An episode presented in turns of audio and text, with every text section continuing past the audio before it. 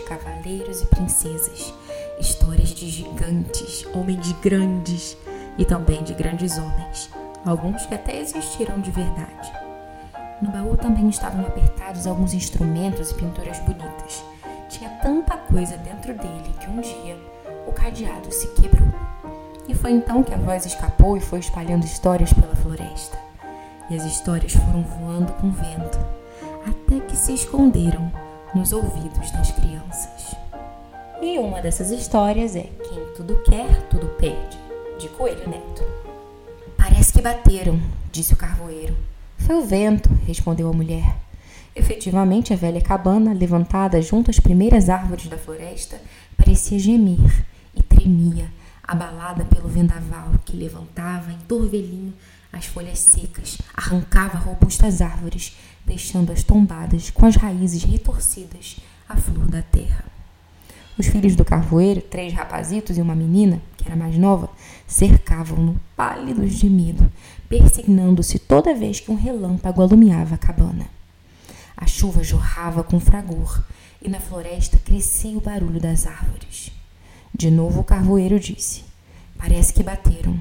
Talvez seja algum viajante fugindo da tempestade. Nenhum dos pequenos se atreveu a ir à porta, que rangia aos empurrões do vento. A pequenita, porém, enchendo-se de coragem, decidiu ver se havia alguém. Justamente chegava à porta quando, de novo, bateram clamando: Dai-me um agasalho, pelo amor de Deus! Sem hesitar, a pequenita virou o ferrolho e, com uma lufada violenta, ao clarão de um relâmpago, um velho precipitou-se no interior humilde. Era alto e magro, estava coberto de andrajos. No lugar em que se deteve, ainda atordoado, ficou uma poça d'água, tão encharcado estava. O carvoeiro levantou-se para recebê-lo. O velho, depois de abençoar a pequenita, abeirou-se do lume, tiritando a falar da devastação que a tempestade ia fazendo por aquelas terras. Deram-lhe do que havia no armário: pão, queijo e frutas, e o peregrino, confortado, tomando ao colo a pequenita, pôs-se a afagá-la carinhosamente. Lá fora, a tormenta continuava a rugir. Habitais um sítio muito arredado e triste, disse o velho carvoeiro. É verdade, é bem triste. Dá-me a floresta que vendo, a água que bebo e a caça de que me nutro. O lugar é melancólico, mas nunca nos faltou o necessário, porque o meu trabalho sabe tirar das árvores e das tocas. Depois de um silêncio em que pareceu meditar, o velho disse, alisando os cabelos da pequenita: Tendes, entretanto, a fortuna muito perto de casa. Na caverna da floresta há um tesouro guardado desde os tempos do rei Salomão. Quem lá for e tirar de cada vez quanto possa conduzir sem fadiga, tornará ao lar tranquilamente. Aquele, porém, que se exceder na carga, terá no próprio sítio o castigo da ambição. O que dizeis é verdade? Exclamou o carvoeiro alvoroçado. Só a verdade vos digo, afirmou o velho. Os pequenitos que tudo ouviram logo resolveram visitar, na manhã seguinte, a caverna da floresta em procura do tesouro. Caindo a noite, amainada a borrasca, o velho, apesar das instâncias do carvoeiro e da mulher, tomou o cajado, depois de agradecer a hospedagem e de abençoar a pequenita. Na cabana ninguém dormiu e, aos primeiros albores da madrugada, saíram todos: o carvoeiro, a mulher e os três rapazitos. A pequena ficou para guardar a casa e preparar a refeição. Embrenhou-se a família. Cada qual levava um saco, contando regressar com grande cópia de ouro. Chegaram à caverna que ficava em sítio temeroso, e vagarosamente penetraram. Bem ao fundo viram como um monte de brasas que topetava com a abóbada. Eram luzentes barras de ouro. Rojaram-se todos e, esquecidos das palavras prudentes do velho, puseram-se a encher os sacos, sempre achando pouco o que guardavam. O carvoeiro levantou-se e, com esforço, aos arrancos, arrastou seu saco até o limiar da caverna, sem poder erguê-lo. Tão superior às suas forças era a carga. A mulher mal se podia mover. Tirava o seu saco aos empuxões, arquejando. O mesmo faziam os pequenos com o exemplo dos pais. Um deles, porém, recordou as palavras do velho, mas o carvoeiro irritou-se.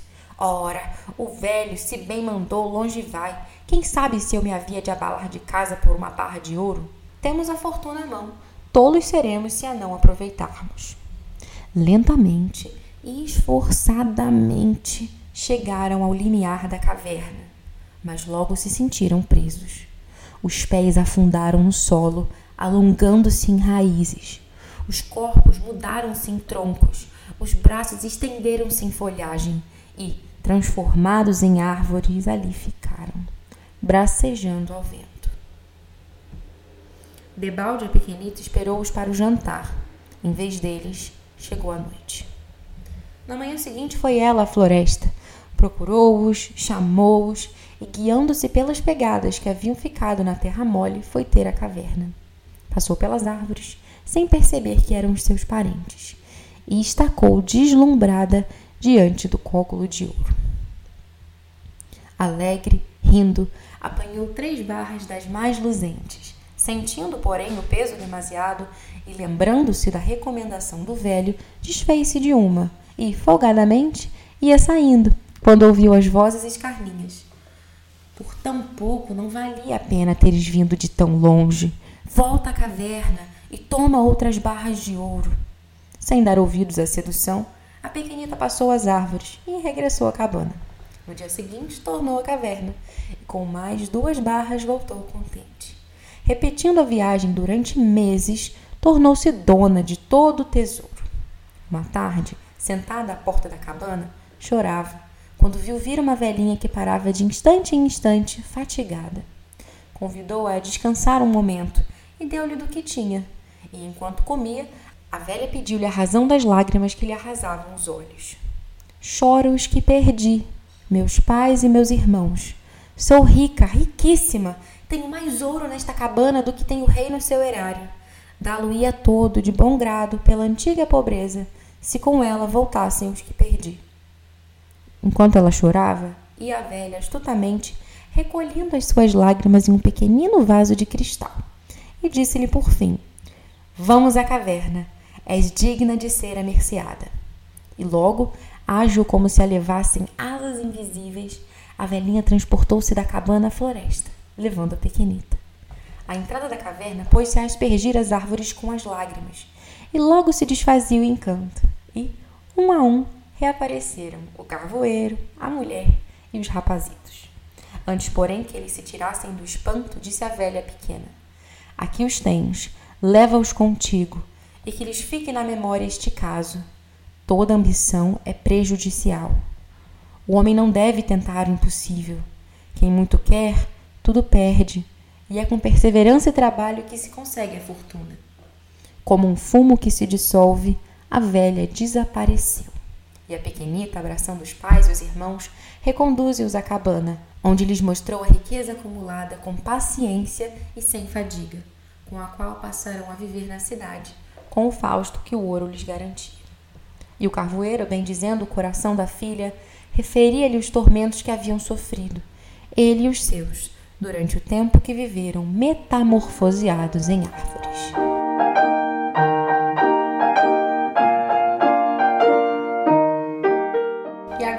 Vamos ouvir a área para corda sol de Johann Sebastian Bach. Você sabe quem foi Johann Sebastian Bach? Não? Então, espera um pouquinho que logo depois da música eu vou contar para você.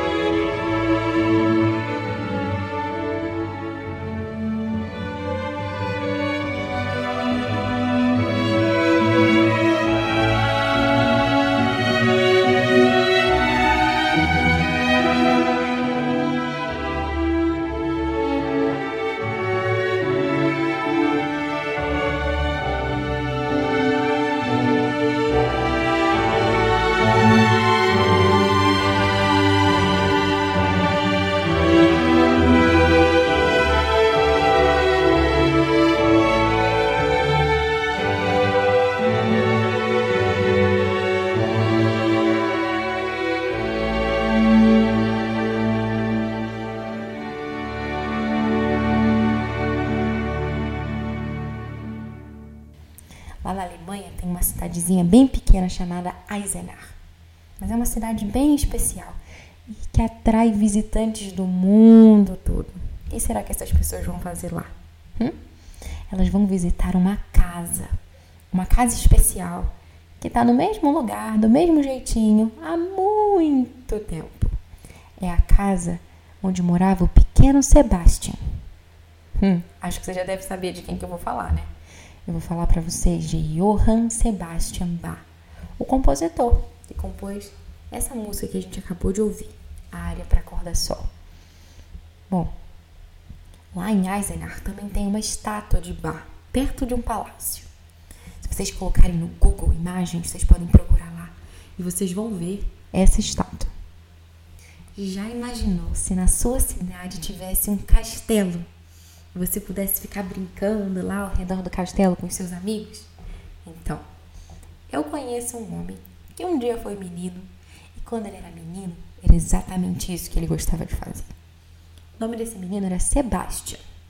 Ele morava numa cidadezinha bem pequena chamada Eisenach, que fica na Alemanha. Talvez você já saiba de quem eu tô falando. O nome completo desse menino era Johann Sebastian Bach. E lá na cidade dele tinha um castelo chamado Wartburg. Quando ele era pequeno, ele costumava ficar subindo a colina com os amigos dele e eles se divertiam bastante lá em volta do castelo. Eles gostavam também de ouvir os menestréis em seus grandes concursos de canções. Quando Sebastian era mais grandinho, assim, né? grande o suficiente para viajar a pé, assim como os menestréis faziam, ele gostava de ir até lá para escutar aqueles homens tocando órgão. Você sabe o que é um órgão? É um instrumento musical com umas notas assim fortes, bonitas. Quer ouvir como que é um órgão? Escuta aqui.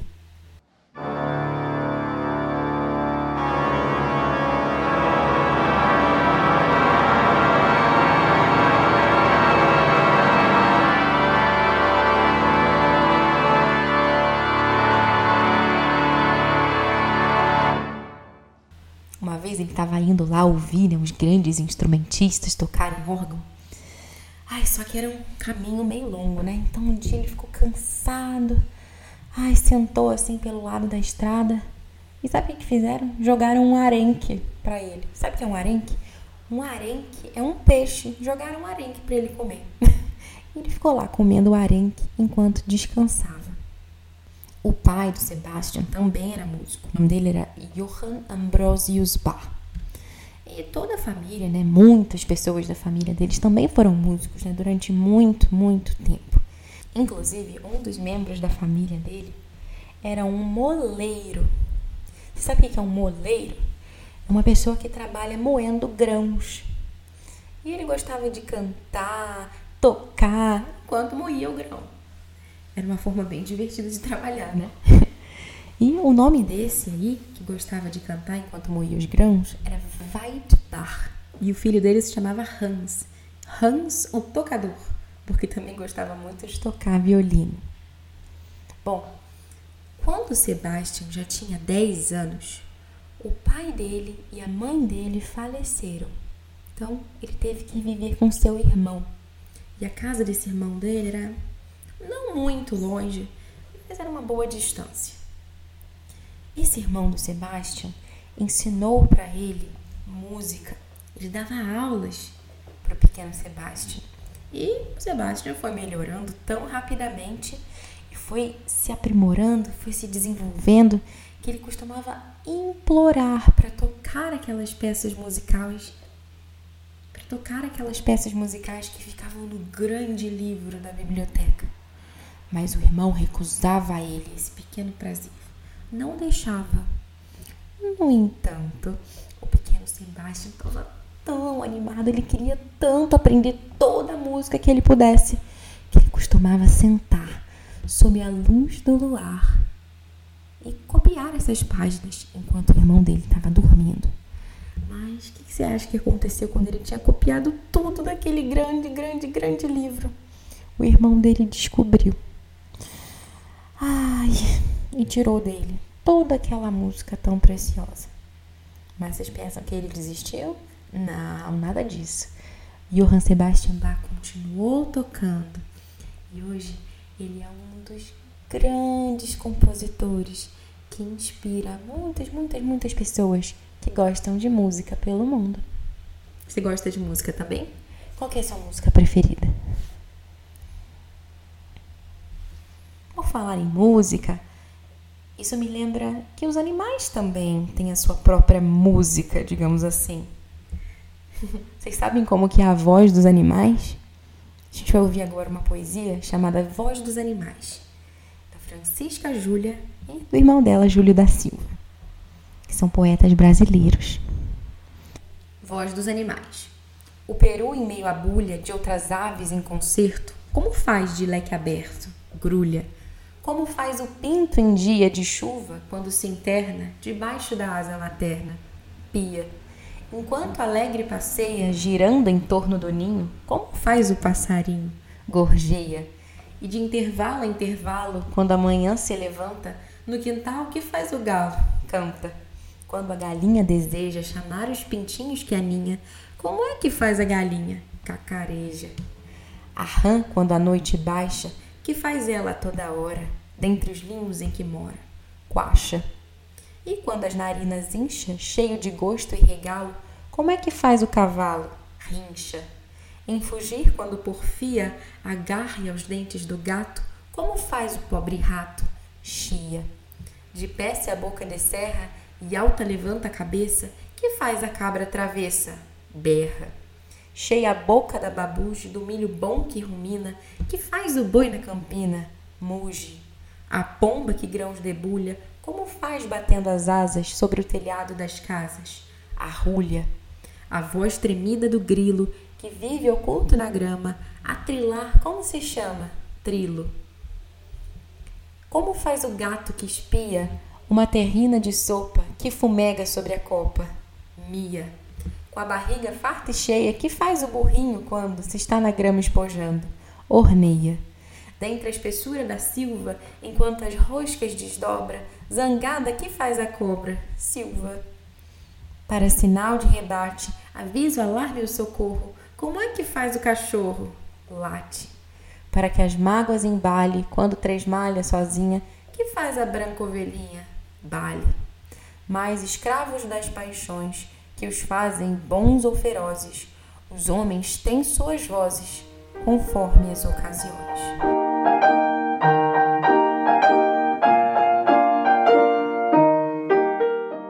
E agora chega a minha parte favorita do podcast, que é escutar vocês, as crianças. Qual que é o seu livro favorito? Quantos anos você tem? Onde você mora? Quero saber tudo isso. E veja só, algumas crianças já me responderam. Vamos ouvir. Oi, eu sou Pedro. Eu tenho oito anos. Eu moro em Volta Redonda, estado do Rio de Janeiro. O meu livro favorito é O Senhor dos Anéis, porque ele tem aventuras e batalhas. Oh, eu sou a Maria Vitória. gosto muito desse livro do Pedro Coelho e ele é muito desobediente, mas ele leva uma lição. Olá, eu sou a Maria Luísa, tenho 9 anos, moro no Mato Grosso. Gosto muito das Crônicas de Nárnia e meu livro preferido é A Última Batalha. Neste livro, C.S. Lewis reúne todos os personagens dos outros livros e narra uma grande batalha. Olá, eu sou a Maria Antônia, tenho 11 anos e moro aqui no Mato Grosso. O meu livro favorito é O Jardim Secreto, pois me encanta muito a forma como a autora Frances Hudson Burnett descreve o jardim. Oi, meu nome é Luísa. Eu tenho três anos. Eu gostei do livro dos teus patinhos. É que um patinho, construiu a casa de tijolos e o lobo mau não conseguiu. E a casa derrubar ela. É que ela, ela é muito pesada para derrubar. E ele, ele tinha ido passar e, do, e nossa, né, essa era a ideia dele. Oi, meu nome é Júlia, eu tenho seis anos e eu gostei de um livro que ele se chama Mulherzinhas. E eu gostei dele porque ele tem quatro irmãs.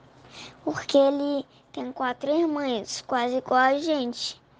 E aí, eu também gostei porque cada uma delas tinha um talento. Por isso que eu achei ele bem legal. Olá, meu nome é João, tenho oito anos, moro em Lagoa Santa, em Minas Gerais. Gosto dos livros do Tintim, porque são, porque são engraçados. Oi, meu nome é Helena, eu tenho nove anos e eu gostei do livro do Mal Conselheiro porque tem um personagem em inglês que ele fala umas coisas engraçadas. Olá, meu nome é Francisco e tenho 10 anos de idade. Moro em Lagoa Santa, Minas Gerais.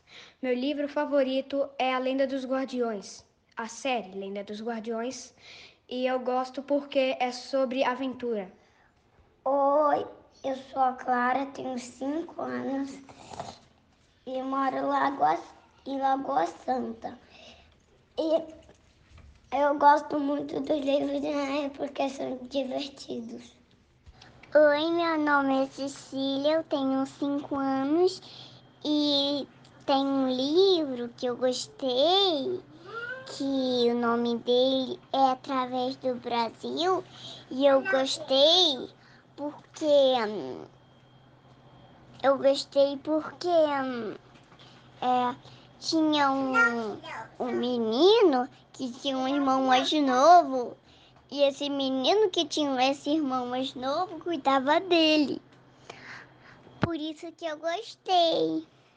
Eu sou Catarina Freire. Eu tenho dois anos. Moro em São Paulo. E os seus livros preferidos são? É o mundo inteiro, Piuí Piuí, Orquestra e Piuí Piuí. Oi, eu sou o Davi. Eu moro em São José dos Pinhais. Eu gosto desse livro. Porque eu, eu gosto muito da lua e do ursinho. Qual o nome do livro? Diz aniversário Lua. E você, hein? Não vai me contar qual que é o seu livro favorito? Eu vou deixar o número de celular aqui, junto do texto do nosso podcast. Vocês podem gravar um áudio me dizer o nome de vocês, onde vocês moram, qual livro favorito e por que, que vocês gostam tanto desse livro, tá bom? E podem me mandar que eu posso colocar no nosso próximo podcast Era uma Voz.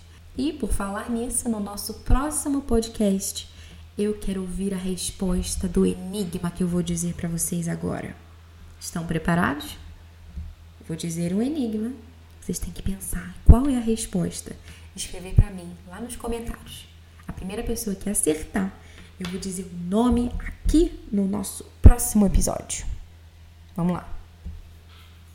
Oh, que tremendo castigo! Descansar jamais consigo. Quando quero repousar, depressa vem me acordar de novo para o serviço. Parece praga ou feitiço, nunca pude achar descanso, apesar de bom e manso. Ando, ando sem parar e não saio do lugar.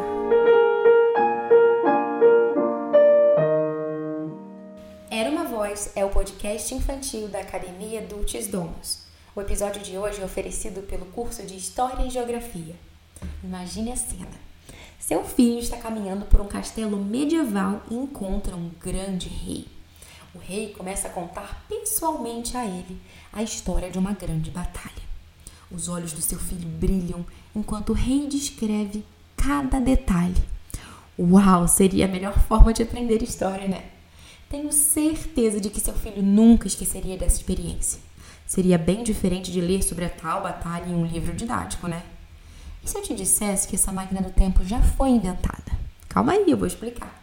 Com a ajuda dos livros certos, seu filho pode viajar para lugares incríveis e visitar personagens históricos. É assim que seu filho vai aprender História e Geografia no curso da Academia DD, com livros verdadeiramente capazes de dar vida às ideias. Temos aulas online e ao vivo para crianças e jovens dos 6 aos 14 anos que querem aprofundar seus conhecimentos de forma segura e livre de ideologias. Para saber mais, acesse educaçãoclássica.com. Basta clicar lá em Academia Dulcis Domus para você conhecer todos os cursos que a academia oferece, em especial o de História e Geografia. Siga também a Academia Dulcis Domus no Instagram. Basta colocar lá arroba Academia Dulcis Domus. Dulcis Domus significa docilar. E o que nós queremos é tornar a rotina de estudos da sua família ainda mais doce, através da contemplação do bem, da beleza e da verdade. Academia Dulcis Domus. Educação clássica a um clique de distância.